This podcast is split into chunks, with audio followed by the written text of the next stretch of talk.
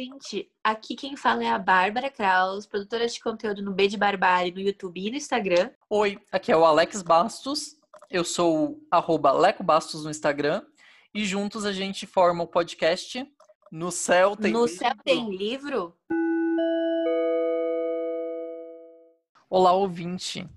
Você está presente no episódio especial de Halloween e é só a família hoje, é só eu e Bárbara que decidimos escolher cinco livros cada para falar sobre esse gênero tão amado, adorado e talvez odiado por algumas pessoas de maneira errada. Eu tenho que admitir que o Eco aqui hoje é o profissional, porque eu sou uma medrosa profissional, então eu li muito pouco o terror na minha vida, porém estou melhorando, estou vendo até séries de terror já, gente. Então acho que é um passo importante para a vida de Bárbara Kraus. Bárbara no futuro será o navegando que só lê livros de terror. Ai, Contem comigo para esse avanço. Super assisto ele e falo: parabéns. Que bom que você dorme todos os dias, porque eu não dormiria. Eu gosto, eu gosto de, eu gosto muito de terror. Era uma coisa viciante assim na minha adolescência. Mas hoje em dia eu não sou tão, tão chegado, sabe? Tanto que, eu, que esse ano eu tava pensando, eu até conversei com meu namorado ontem. Nossa, esse, livro, esse ano eu não li nenhum livro de terror. Ele falou, ah, mas você começou o Território Lovecraft. Eu falei, mas eu não terminei ainda. Então, tipo, tô preguiçosinho. A minha meta era pelo menos ler um Stephen King por ano, assim, pra, pra ir num ritmo legal. Viemos dar cinco dicas cada um, então vão ser dez dicas de livros de terror para vocês. É, tem dois livros meus que na verdade são novelinhas, eu vou começar por um deles, que é O Papel de Parede Amarelo, da Charlotte Perkins Gilman. E eu gosto muito desse terror, que na verdade ele vai brincar um pouquinho com. É um terror de verdade, no sentido de um terror que existe no mundo que a gente está vivendo, né? Ou é um terror sobrenatural. Porque quando a gente lê o papel de parede amarelo, isso fica muito nas entrelinhas, né? A Charlotte Perkins Gilman usa essa novela, que é de uma mulher que acabou de ter um filho, e ela é levada para uma chácara, para uma fazenda da família no interior, porque ela precisa de outros ares. E o marido dela não deixa ela levar uma acompanhante, obriga ela a ficar na companhia da irmã dele, né? E ela começa a ver coisas nesse papel de parede. E aí a gente pode argumentar que ela está sendo assombrada? Pode. A gente pode argumentar igualmente que ela está tendo depressão pós-parto? Pode. Eu adoro isso na literatura de terror, principalmente quando a gente faz esse viés, né, das opressões femininas, que para mim já é é aí que tá as coisas que eu mais gosto de ler, né, quando vai falar dessas desses quesitos sociais. Eu acho que uma coisa que o Stephen King sempre fala, Bárbara, que eu adoro, é que o trabalho do escritor de terror e de suspense é fingir, é mostrar uma porta e mostrar que atrás dela tá tendo rangido, grito e gemido.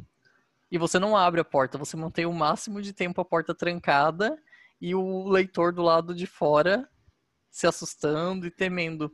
E eu acho que com as nossas militâncias e, a- e vivências da atualidade, o terror tende a ir por um lado mais crítico. Isso a gente pode ver no cinema também, né? Com nós, Twilight Zone também, que, que foi para esse viés crítico de usar o racismo como terror e tal.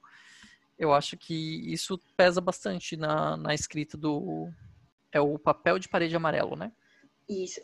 É, eu acho que a gente pensando assim, né, que a maior, maior medo da humanidade é a morte, não é à toa, né? A morte é o medo porque você não sabe o que tem depois. Você não tem medo exatamente da morte, você tem medo de não saber o que vem. Por mais que você tenha uma fé, uma crença, é isso, uma fé é uma crença, não é uma certeza exatamente, né? E aí, quanto mais a gente se aproxima dessa ideia, eu acho que fica mais aterrorizante. E aí eu, eu concordo com o King, né? Eu, quando vejo alguns filmes que tem um monstro já de cara, assim, eu acho meio sem graça, né? A sua imaginação é mais amedronta, amedrontadora. Com certeza. Então eu vou de. Você foi para os Estados Unidos, eu vou para, eu volto para o Brasil com um livro que bombou muito nos anos 2000. Nossa, foi assim sucesso na- nas bolhas literárias, que era o primeiro livro do André Bianco, Os Sete. Ele é, é da região de São Paulo, não tenho certeza de onde. E ele escreveu esse livro de vampiros que se passa em Porto Alegre. Tem uma faculdade, se eu não estou enganado, tem uma instituição que encontrou um navio naufragado aqui na, no sul do país. E dentro do, do, do navio eles encontram um caixão, um caixão de aço, tipo, não mexam aqui, mas eles vão, eles carregam esse caixão, eles abrem o caixão e tem sete cadáveres lá dentro. E são sete vampiros portugueses, se eu não estou enganado, e eles vão aterrorizar o Brasil, assim, tipo, é, é, aquele, é aquele gênero de terror que também tem alguns casos de filmes de humor que é de mal a pior, né? Você acha que alguma coisa ruim vai acontecer e realmente ela acontece e vai subindo, escalando assim.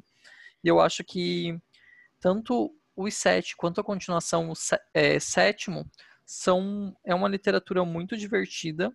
Ele foi por anos ele foi considerado o Stephen King brasileiro. Eu acho que o Rafael Montes tomou esse trono dele atualmente, mas é, eu tenho um carinho muito especial. Foi um autor que participou da minha adolescência afinco, assim. O Leco acabou de acabar com a minha graça, porque eu percebi que os cinco livros que eu vou indicar são estadunidenses, que é uma coisa que eu tenho maior horror na vida. Então, isso aqui é um pedido de desculpa também, galera. Vem cá, militante, mostra a tua cara. Mas agora que estava falando, eu lembrei que eu tenho esse livro no Kindle. Tá aí, ó. Posso começar a mudar por aí. Eu tinha esquecido. Eu esqueço dos livros que eu tenho no Kindle. Isso é um grande problema.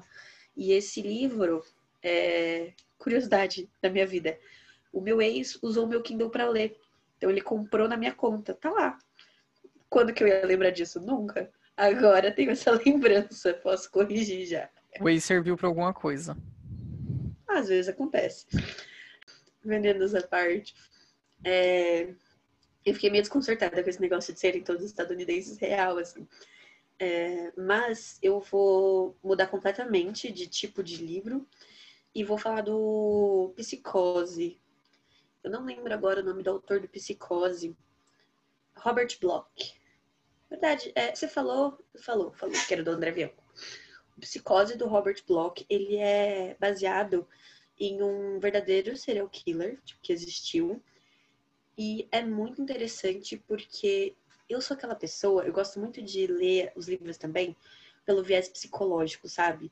De ter aquela análise do, ai, aconteceu porque o pai dele fez tal coisa na infância, e de ser praticamente a terapeuta do personagem. E o Psicose vai contar essa história desse, desse serial killer, que mata as pessoas e né, no, no Hotel da Família tem uma adaptação maravilhosa para o cinema, né? Que foi feita pelo. Qual é o nome do diretor? Super famoso. O Hitchcock. Pelo Alfred Hitchcock. E, e, cara, é genial, porque tem uma relação do protagonista com a mãe que é super bem explorado no livro. Então, mesmo para quem já viu o filme, eu recomendo bastante. Eu fiz essa inversão, né? Eu vi o, o filme primeiro, depois eu fui para a obra de origem. Só que por mais que eu soubesse, né, o plot twist, eu consegui aproveitar a, as explicações que ele vai dando durante o livro, né? E tem um outro livro que fala sobre os bastidores de psicose, né? Aí é um, um extra. E eu adorei ler esse livro porque ele conta umas maluquices do Hitchcock no, como fala nos bastidores, tipo a, a câmera que mostra o assassino, ela era carregada por diversos atores e atrizes de alturas diferentes para você não saber quem que era o assassino. E aí ele contratou tipo uma modelo super alta e uma anã para poder ter essa diferença de perspectiva. Cara, quem pensa nisso eu achei genial. E assim, Hitchcock tem uma fama de ser insuportável? Tem. Mas, infelizmente, tem umas coisas muito interessantes que a gente vai vendo lá no livro. E eu achei que não, não foi um livro que passou muito pano, não. Ele fala também, né? Dos problemas que os atores tiveram. Então, recomendo essa duplinha aí. Eu, a única coisa que eu sei de curiosidade sobre o filme é que o Hitchcock tomou uma decisão que eu acho que não está no livro, eu não li o livro, mas que era de matar a mocinha no meio do filme, que era uma coisa que não acontecia naquela época. Então, meio que ele surpreendeu, foi, uma das surpresas do, do, do filme, essa, esse acabar com a personagem mais importante no meio da história. Que agora Game of Thrones já, já destruiu com tudo, ninguém mais consegue surpreender com nada. Sim, eu não lembro se tem no livro, realmente não lembro. Mas eu acho muito interessante como isso acontece mesmo. Fica, fica essa. Quando você tá assistindo, você fica na dúvida de quem é o protagonista, e isso é muito legal. Ah, agora eu vou voltar para o Brasil, vamos ressaltar aqui, vamos voltar para o Brasil. É, com o livro O Vilarejo, do Rafael Montes. Ele é um romance de formado por contos. Eu sei que tem um termo técnico específico para esse tipo de romance, mas eu não consegui lembrar. É um romance episódico? Talvez. Pode ser que seja. Eu sei que, que quando um autor faz vários contos e eles estão interligados, não importa a ordem de leitura, mas fazem parte do mesmo do, do, do, mesmo background e tem um título específico. Eu acho que pode ser também é, procedural. Porque pode. é que nem aquelas séries do tipo House, uhum. que o episódio se fecha em si, mas tem uma história de fundo. É, mas é, é nesse sentido assim que vai o esse romance. A intenção do, do Rafael Montes foi escrever como se não fosse ele. Inclusive, na época, ele me falou que ele estava pensando de usar um, um nome que não era dele. Ele ainda ia tomar decisão em relação à Companhia das Letras, que eu acho que é editora. E eu disse para ele, acho que não, acho que não precisa, cara. acho que teu nome tá indo muito bem, vai e usa o teu nome. E ele acabou lançando como Rafael Montes. E nessa história, a intenção de cada conto são sete, é falar de um pecado, né, a gula, a inveja. E assim, ele é curtinho, maravilhoso, cai bem para um fim de semana que você esteja disponível. Eu não lembro muito, eu não lembro especificamente de nenhum conto, mas eu lembro da sensação de lê-lo. Então, isso ficou marcado em mim e é um livro que eu sempre indico para quem gosta de terror. E a Bárbara e tava só... e a Bárbara tava defendendo ele, gente.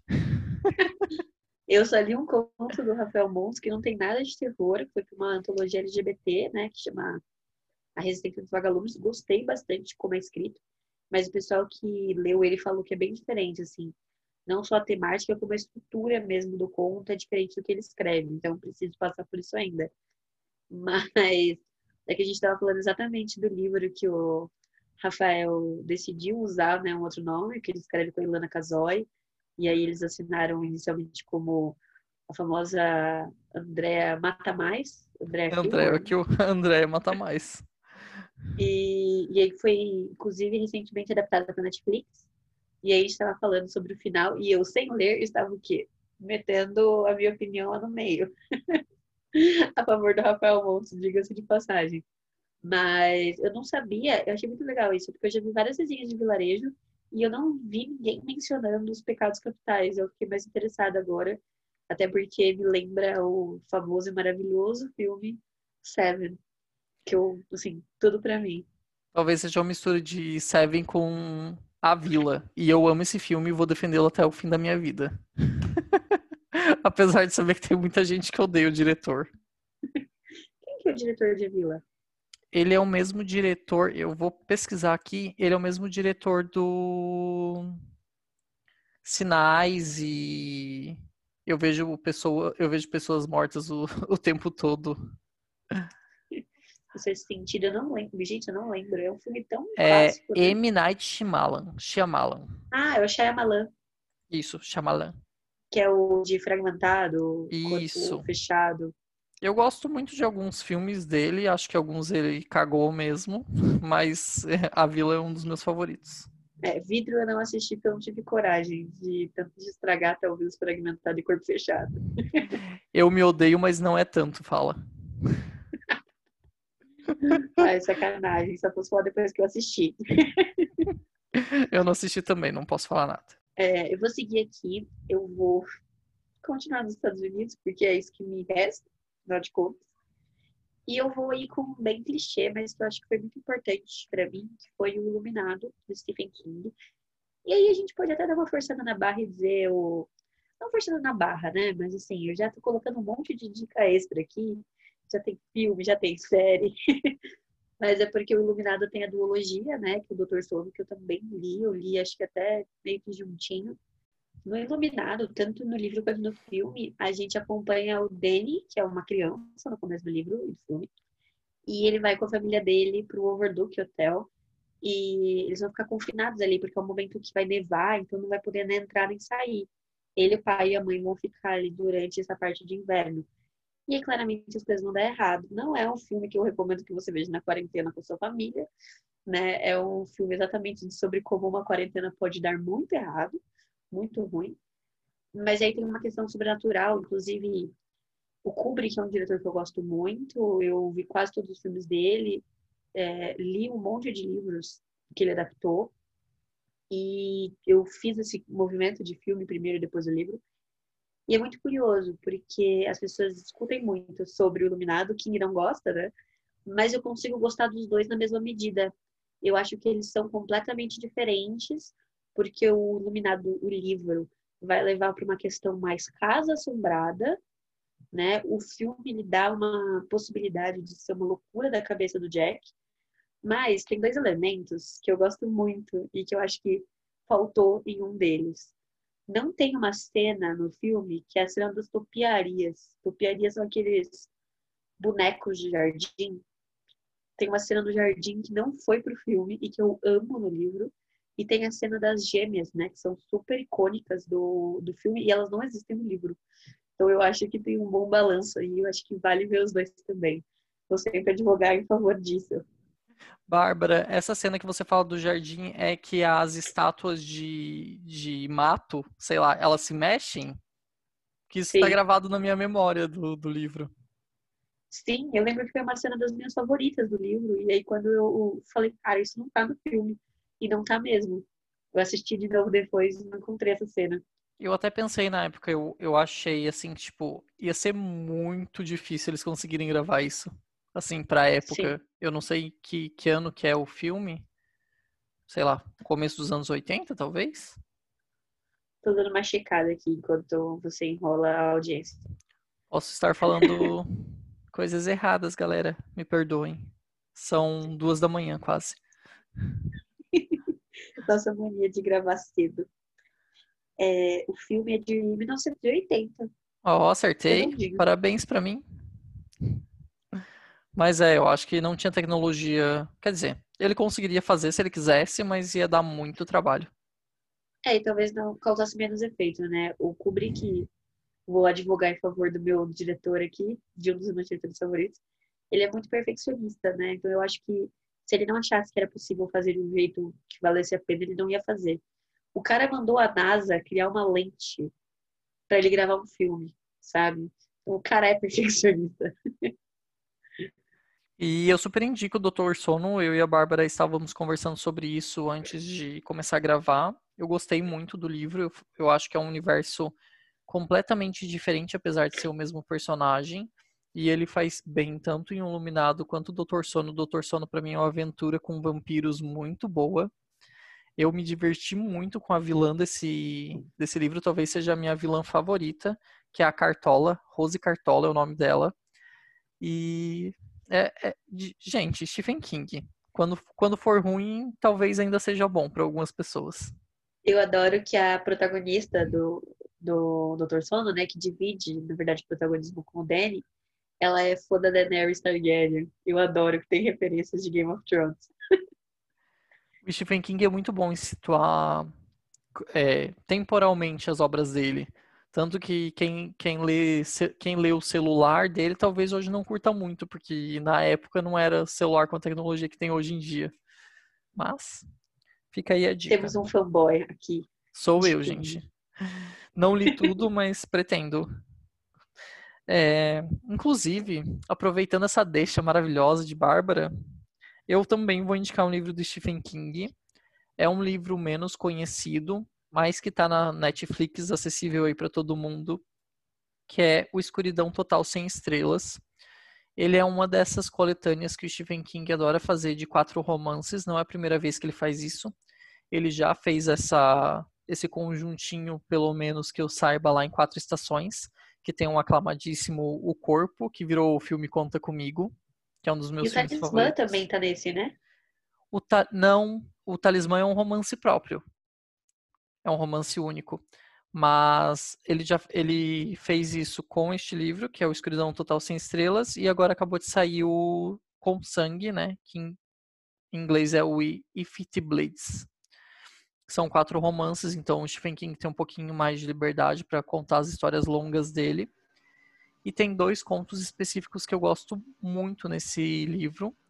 O primeiro é o 1922, ele virou um filme na, na Netflix, que fez até que fez um sucesso considerável, eu considero, é, que fala de um fazendeiro que tem que vender a, a fazenda ali, porque a esposa vai separar e ele fica na dúvida, será que eu mato ela para ficar com a fazenda ou separo e deixo ela viva, mas perco a minha fazenda?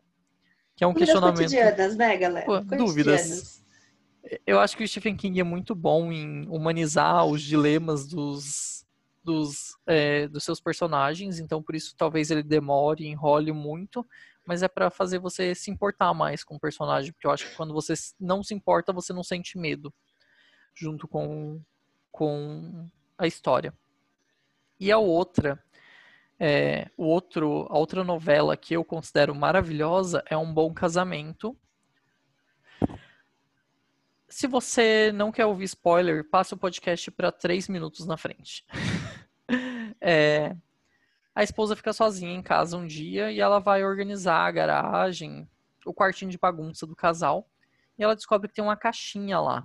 E nessa caixinha tem vários recortes de assassinatos de, de mulheres espalhados pelo país. E ela se toca que é exatamente as datas que o marido dela não tá em casa. Então, fica aí a dica para você imaginar o que acontece nesse bom casamento aí. Eu gostei que eu não tive escolha de não ouvir o spoiler. Desculpa. Eu tô confinada aqui. Relaxa, amigo. Eu não ligo pra spoiler. Fica tranquilo. Ela mas tá é que presa. eu não podia deixar passar. Se você ficou com raiva disso, vá lá e me xingue no podcast, no arroba no Céu Tem Livro e no meu, no meu perfil pessoal Leco Bastos. Desculpa aí, Bárbara. Relaxa. É, eu vou para a gente continuar na nossa duplinha, porque a gente colocou dois autores em comum aqui, eu vou falar do Sempre Vivemos no Castelo, da Shirley Jackson. A Shirley Jackson não é uma autora clássica, tipo, sei lá, né, Mary Shelley, o Bram Paul. Stoker. É, Paul, é verdade. Eu não pensei em Paul quando eu coloquei, fiz essa lista. Se você colocasse Paul nessa lista, eu ia brigar com você, porque eu falei que eu ia fazer uma postagem sobre livros de terror e você disse que era muito. Ai, todo mundo faz isso. de colocar histórias extraordinárias do Paul. Mas é diferente, porque você tem bagagem, eu não. Ah, pronto. eu não tenho muita escolha. Mas, assim, eu quero dizer, a Shirley Jackson não é uma autora de muito tempo atrás. Ela é de 1940, 1950, uma coisa assim. Mas ela tem um humor e uma escrita refinadas, sabe? É como você lê, tipo, Jane Austen, que, tipo, muita gente não percebe que ela tá sendo irônica sobre os costumes da época. Ou o Machado de Assis, que ele tá rindo sabe? Dos bunda mole branco da sociedade rica do Rio de Janeiro e as pessoas não percebem porque tem um refinamento de linguagem. E eu sempre vivemos no castelo é genial nisso. Ele fazia eu dar aqueles risinhos de canto de boca, sabe? Porque é um livro que vai contar a história de duas irmãs. Eu lembro que uma delas é a Mary Cat e acho que a outra é Constance. E elas sobreviveram, ela, elas e o tio foram as únicas pessoas de uma família bem grande que sobreviveram. Tipo, todo mundo morreu durante um jantar. E o tio ficou paraplégico, se eu não me engano. E aí só elas vivem nesse castelo, que é o castelo da família. E aí todo mundo acha que a responsável por matar todo mundo é a mais velha, que eu acho que é a Constance. E aí a Constance não sai do castelo e a Mary Cat que faz assim, tipo, as compras do mês, vai até o vilarejo buscar alguma coisa. E existe um, né, uma um movimento das pessoas desse vilarejo contra a família. Então, onde que elas vão, sempre tem alguém fazendo uma piadinha, chamando elas de assassinas. E elas são bem jovens, assim, tipo, tem 16 anos, sabe? E, e aí tem uma história assim que se desenvolve a partir daí. A gente vai descobrir como que as pessoas morreram, quem foi o culpado, no fundo das contas. Só que aí vem aquele primo de longe, que é um escroto que tá lá, porque quer pegar o dinheiro, quer pegar a propriedade. E elas meio que precisam, porque elas não podem ser proprietárias depois que o tio morrer. Então elas precisam desse casamento. E aí tem a, a cidade se envolvendo na vida delas. É bem legal. Só que ele é bem macabro, porque você pensa que entre elas a conversa vai ser tipo, ó, oh, não vamos falar sobre as pessoas que morreram, isso parte do meu coração. Não, elas fazem piadinhas macabras sobre a morte da galera. Então você fica tipo, mano, se palas mataram mesmo, o livro todo. Você fica, se palas mataram. E você só vai descobrir lá no finalzinho se mataram ou não. Eu acho genial. Eu adorei a, a sinopse, Bárbara. Eu não conhecia nada sobre esse romance, mas já tinha visto a capa por aí. Inclusive, quem for pesquisar, não confunda o título, porque a Bárbara até comentou que tem um livro da Marta Batalha, que é uma brasileira, que se chama Nunca Houve um Castelo. E esse é Sempre Vivemos um Castelo. É, eu vou aproveitar também o embalo de novo e vou indicar Assombração da Casa da Colina, também da Shirley Jackson. Esse livro saiu em 1960. Eu não vou estender muito a conversa sobre ele, porque afinal de contas o episódio final desse mês é sobre esse livro, né? Que a gente vai falar tanto do livro quanto da série que tem na Netflix, que vai para um lado totalmente diferente. Eu também não considero muito uma adaptação, eu acho que é mais uma inspiração para a história, porque tem personagens que têm os nomes dos personagens do livro, mas a história é um pouco diferente, assim, digamos. É, o que, que acontece na Assombração da Casa da Colina? A Shirley Jackson decide falar sobre uma casa assombrada. Existe uma pesquisa parapsicológica acontecendo lá dentro, tem um cientista envolvido nisso. Não lembro qual que é a formação desse cientista, mas ele decide chamar algumas pessoas para ajudar ele a investigar essa casa. Acabam indo duas moças né? E um herdeiro da casa, que é a regra para esse experimento acontecer. E ao longo do livro você vai se questionando o que é real e o que não é real ali, se é causado por um dos personagens ou não, se realmente a casa é assombrada ou não. Então eu acho que, partindo do que a Bárbara falou, é uma característica da, dos escritos da Shirley Jackson, colocar dúvida e deixar o leitor encucado. Então, e eu até estava lendo é, um texto que fala sobre como essa mansão mal assombrada ela é um contraponto ao ambiente doméstico como um lugar seguro para a mulher, né? Porque para o homem é muito fácil ver esse ambiente doméstico como um lugar seguro, porque ele está pensando na mulher em segurança dos problemas externos, né? De um roubo, de agressão, algo do tipo, mas ele não pensa que ele é um, um risco para a própria mulher, né? Ele não pensa na violência doméstica, que aí já é algo que está no imaginário feminino. E aí, esse texto que eu li é que esse texto é em inglês, mas ele vai falar de vários outros livros desde a época gótica, como Jenner, Morro dos Ventos Vivantes, como todos eles já trazem um pouco dessa característica e que todos eles jogam na confusão. Você nunca sabe se a mulher enlouqueceu ou se a casa é assombrada que é o que acontece na vida real. A gente sempre questiona se a mulher enlouqueceu, né? Quando ela tá acusando alguém de agressão, infelizmente. Isso me lembrou um, um fio de outra história. Eu lembro que eu ouvi em algum outro podcast de literatura que era específico sobre distopias. E eles falaram assim: é sempre distopia para as pessoas brancas, porque as pessoas negras já vivem numa distopia isso não é levado em conta. Então, acho que é um bom comparativo com, essa, com esse ponto que você abordou. Sim, total. É, inclusive, posso fazer, posso roubar? Claro. Acabei de lembrar de uma coisa que. adianta, esse claro foi, adianta dizer não. O que, que eu vou fazer, gente? acabei de lembrar de um livro que eu gosto muito, eu não sei como não passou pela minha cabeça, mas é que essa discussão acaba puxando esse gatilho que é o As Coisas que Perdemos no Fogo. Vai, Argentina, caralho. Um beijo.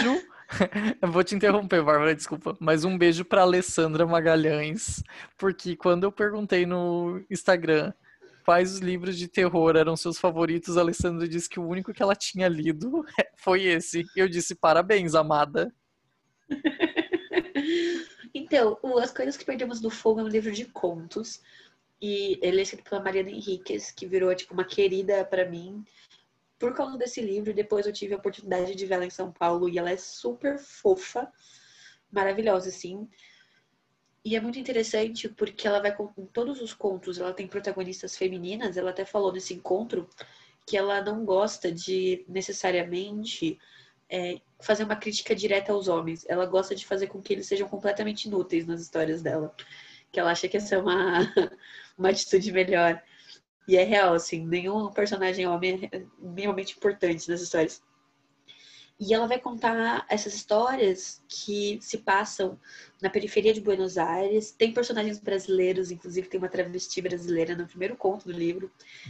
E é bem interessante porque a Mariana falou isso, que no Brasil, na Argentina, é visto como um suspense, mas que na Europa é visto como terror, né? Porque ela vai falar, por exemplo, de um, um rio, tem um conto, acho que esse é o mais terror, que é tem um rio numa favela e que as pessoas são julgadas ali quando a polícia, né, entra e mata as pessoas. E aí depois esse rio meio que vira um monstro mesmo, né?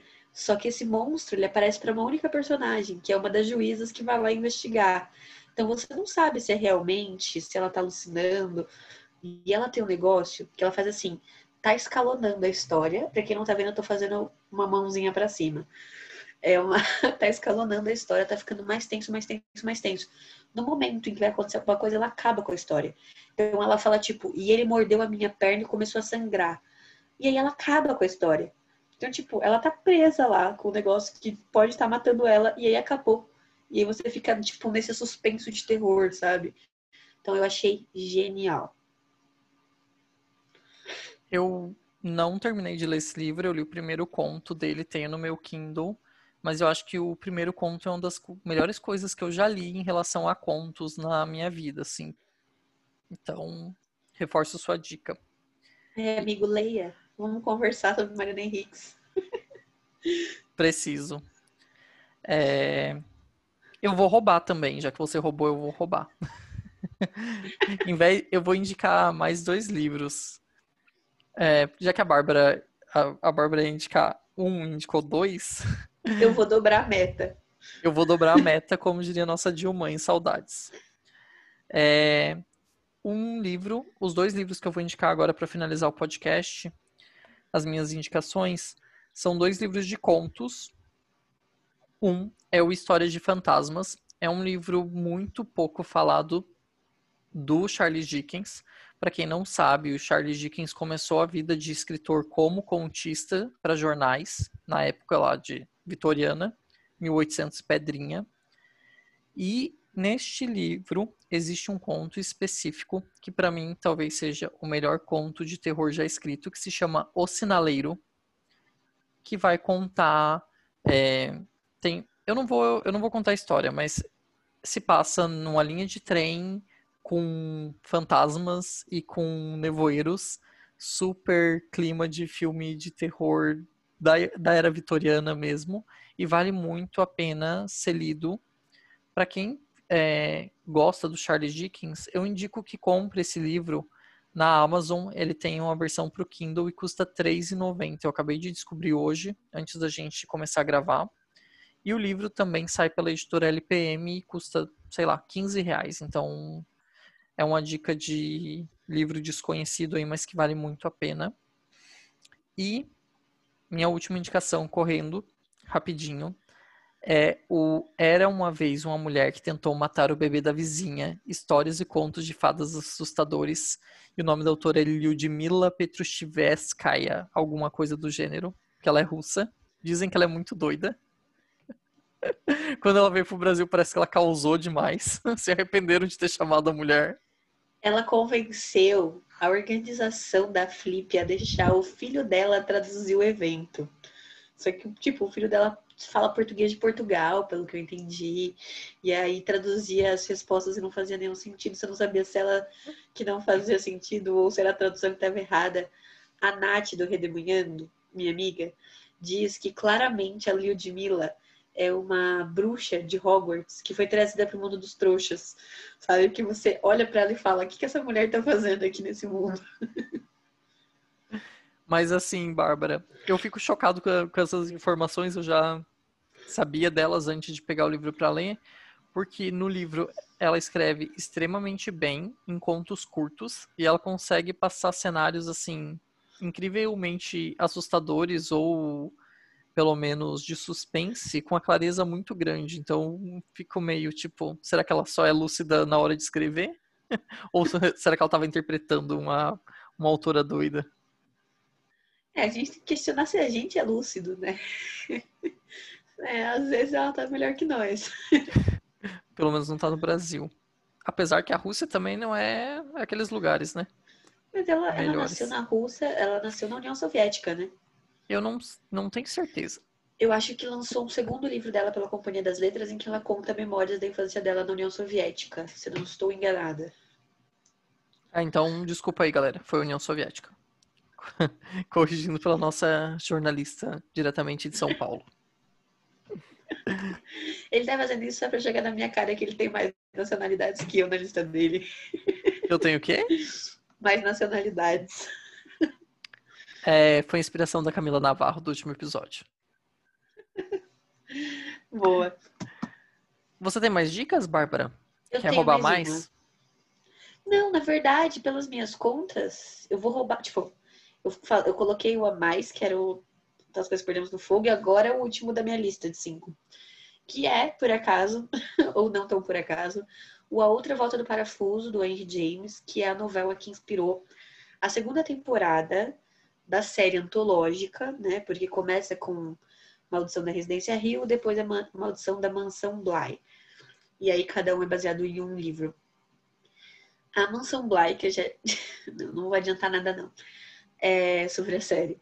Mas a outra volta do parafuso, ele segue um pouco esse, essa ideia de mulher dentro da casa, e aí fica tudo muito subjetivo. Essa novela, o Henry James, ele joga tudo no subjetivo.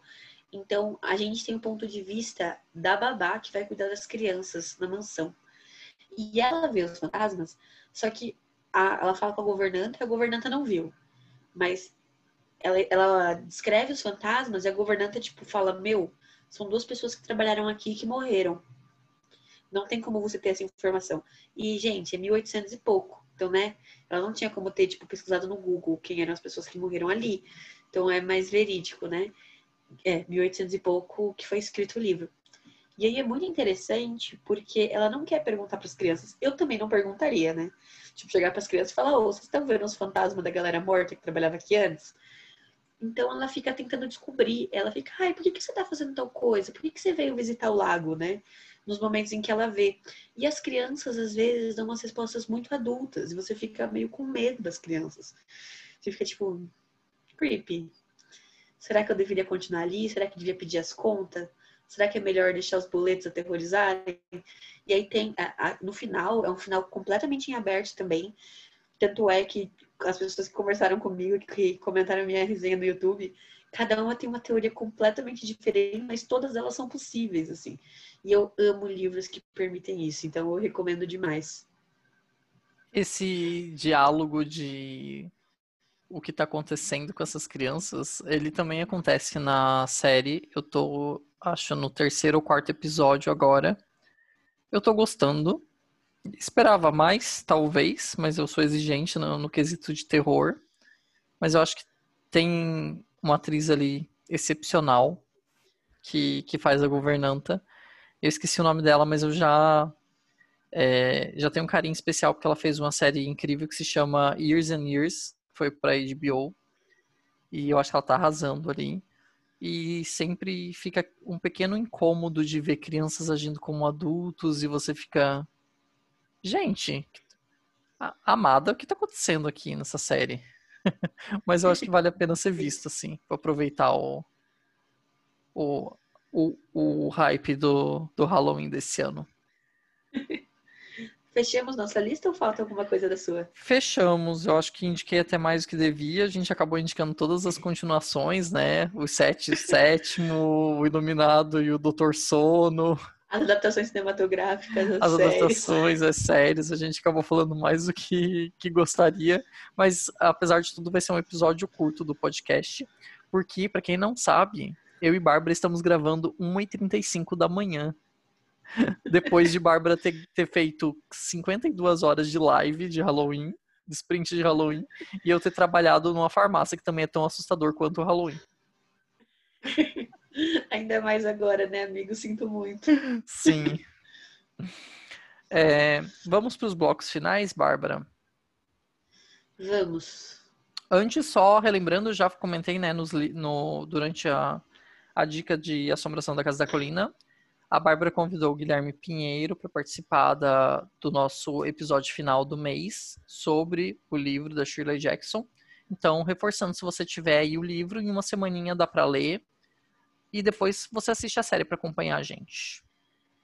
E, inclusive, se vocês quiserem já conhecer a carinha do Gui, procurem nas redes Primeiro Plano. Ele faz um trabalho bem legal na internet, indicando filmes, séries, etc. Inclusive, ele está fazendo uma maratona de terror, que ele vai ver 31 filmes esse mês. Eu tentei embarcar, mas não deu certo, gente. Eu tenho um limite de terror que eu posso passar, sabe? eu tô trabalhando nisso. É, é uma coisa a se alcançar. Vamos pro bloco, o penúltimo bloco do podcast, que é o inferno são as nossas reclamações, nosso Twitter aqui. Eu queria começar porque eu vou puxar um gancho. Eu vou colocar a maldição, a maldição da mansão Bly no inferno dessa semana. Eu vou logo explicar o porquê. Primeiro porque eu acho que fazer uma série que tem crianças e uma mansão não se chama adaptação. E eu sou uma pessoa que eu sou muito de boas com adaptações não fiéis, eu gosto. Inclusive, eu gostei muito da adaptação de Residência Rio. Então, e, e realmente, o Leco tem razão, é uma adaptação que ela é bem livre. Mas essa da Mansão Bly, eu falei, cara, de verdade, ter a ambientação e, tipo, a característica de que os personagens são crianças não serve para mim como uma adaptação de alguma coisa, sabe? Então, para mim, forçaram um pouco a barra aí. Só que aí tem dois outros argumentos ali dentro que acabam prejudicando a série para mim. Três, talvez. É, um, que o Leco vai descobrir logo que não é um filme de terror, não é uma série de terror. É um grande romance barra suspense. É, é, é tipo. Ele cria expectativas erradas na gente, sabe? Talvez se ele fosse vendido mais como um suspense, seria mais legal. E, e aí tem umas falhazinhas de roteiro não no começo da série, mas no final, quando começa a explicar o que aconteceu. Sabe quando faz aquele famoso episódio que vai dar um, um flashback, vai explicar?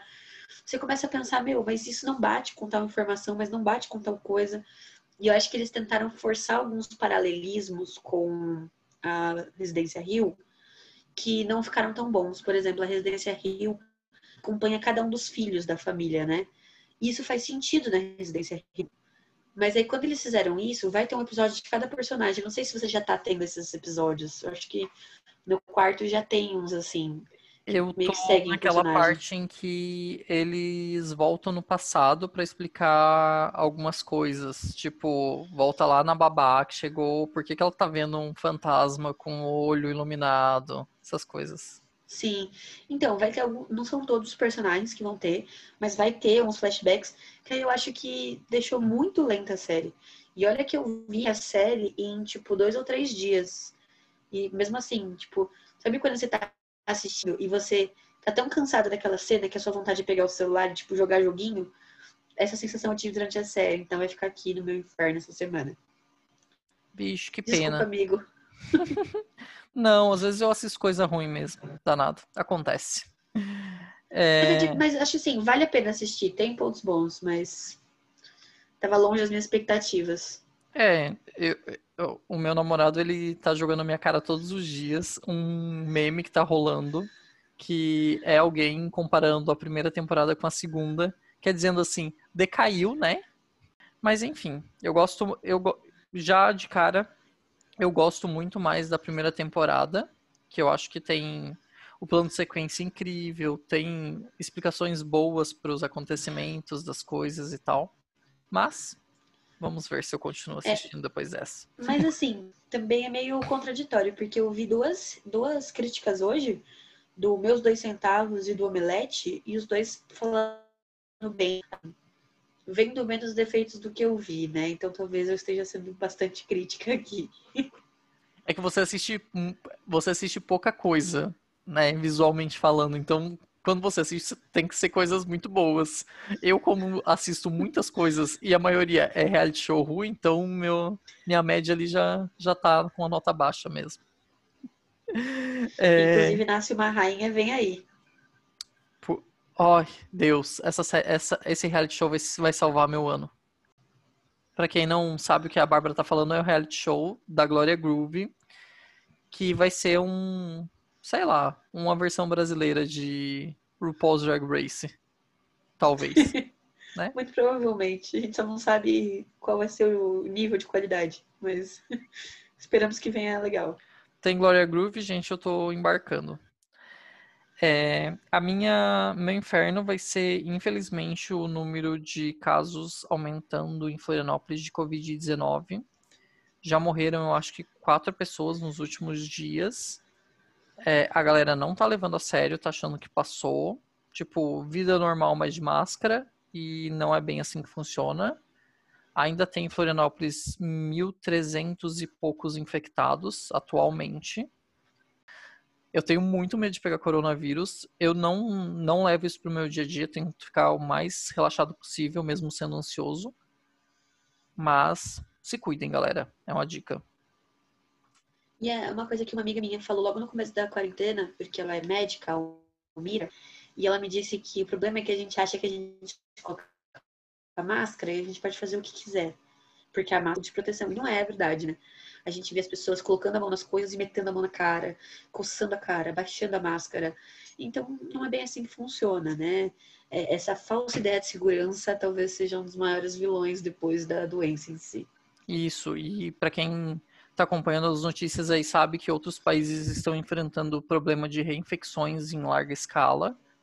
Se eu não me engano, a Itália está estão começando a entrar em desespero de novo porque tem altas taxas de infecção. Então, vamos se cuidar. Ivermectina não resolve, hidroxicloroquina muito pouco, então enquanto a gente não tiver uma vacina, a gente vai ter que ser muito cuidadoso nas nossas escolhas. Vamos melhorar o clima? Vamos para as dicas de coisas boas. Essa semana teve um lançamento, eu fiquei muito feliz porque logo que lançou, todo mundo começou a falar muito bem que foi o álbum Bom Mesmo Estar Debaixo d'Água, da Lued Luna. Eu gosto muito dela.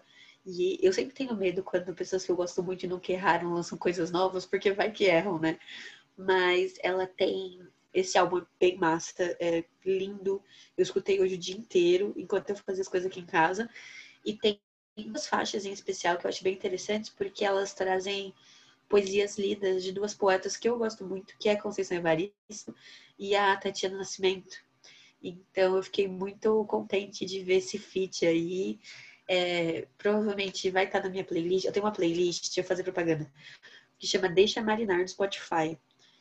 É minha playlist Xodó, eu indico para todo mundo. Provavelmente algumas músicas desse álbum vão entrar na minha playlist e essa playlist tipo, é o que me aquece o coração, sabe? É música brasileira xodózinho. É, a minha dica, gente, é de um filme de suspense, terror religioso, alguma coisa do gênero, não sei classificar ainda, que saiu na Netflix semana passada. É O Diabo de Cada Dia. Ele é um filme baseado no, em um livro da editora Darkside, que, se eu não me engano, é O Mal de Cada Dia. Nele são várias histórias. Vai ter pastor que dá em cima das fiéis, tem serial killers, tem menino que sobrevive a um pai doente pela religião e outras coisas muito interessantes. Já é um terror meio consagrado nos Estados Unidos, esse tipo de, de história é, do sul dos Estados Unidos, talvez, com pessoas religiosas. Tem muito um clima de Stephen King o tempo inteiro. Eu e meu namorado, a gente dizia, gente, isso foi narrado pelo Stephen King, só pode. Mas é um filme longo, eu acho que tem um pouquinho mais de duas horas, mas vale super a pena. São histórias muito interessantes, super interligadas, que levam um final para mim satisfatório. Não, pra, não deixou a desejar em nenhum sentido para mim. E, sei lá, tem atores muito bons. Tem lá o, o Robert Pattinson, para quem gosta, gostava de Crepúsculo e tinha um crush nele. Tem o atual Homem-Aranha, que eu esqueci o nome agora. Mas eu acho que as escolhas de interpretação ali foram muito boas e a história é excelente. Super indico. Esse... Diabo de Cada Dia. É, e eu vi o nome do livro é O Mal Nosso de Cada Dia. Eu vi, dei uma checada enquanto o Leco falava. E esse livro é tipo gótico sulista, sabe o que eu tô falando? Eu acho que dá para classificar nisso. É, eu, eu ouvi um podcast comentando sobre essa, esse filme e eles falaram que é meio que aquelas histórias dos irmãos Coen, tipo onde os fracos não têm vez, sabe? Meio que uhum. uma, umas histórias de, de gente doida no sul dos Estados Unidos. Esse podcast foi o episódio de ontem? Não, não. Por acaso? Foi o cinemático. bem pra quem, a Bárbara, a Bárbara deu uma indireta aí, pra quem não sabe, meu namorado também é podcaster. E o nome do, do podcast dele é No Episódio de Ontem. Sigam lá que ele é a pessoa mais engraçada do podcast. Espero que o resto das pessoas do podcast não escutem. Eu acho que eles não escutam. Mas se escutarem, beijo aí, Dagli e Lucas. Ai, ai, mas então a gente termina por aqui esse episódio. Tem mais algum recado, aviso, dica de download? Não, gente. Se cuidem. É isso. E acompanhem a gente. Esse ano não é. Esse ano não é ano de nem de gostosura, nem de travessura. Fique em casa. Vê um terror gostosinho, sabe? E seja feliz. Ano que vem a gente pede doce, sai na rua, se fantasia, vai em festa. Sim. Ah, eu tenho uma indicação só. Vai rolar a feira da USP digital, gente. O pessoal tá louco. Agora chegou a, o Prime Day de verdade no Brasil. Ah, eu tô adorando ver a galera que não é de São Paulo surtando. É muito bom. Sim. Eu dei uma olhadinha nas listas de editora lá e talvez eu dê uma compradinha. No mini surtado. Décimo terceiro pra que te quero. Então é Gente. isso, pessoal. Eu agradeço muito a companhia de vocês até aqui. Se vocês assistirem alguma, ou tiverem lido ou assistirem, enfim, a gente foi muito além desse episódio.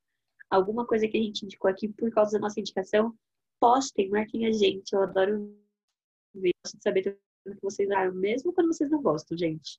Pode marcar a gente. é isso, gente. Obrigado por terem ouvido até aqui e até sexta-feira que vem. Beijo. Beijo.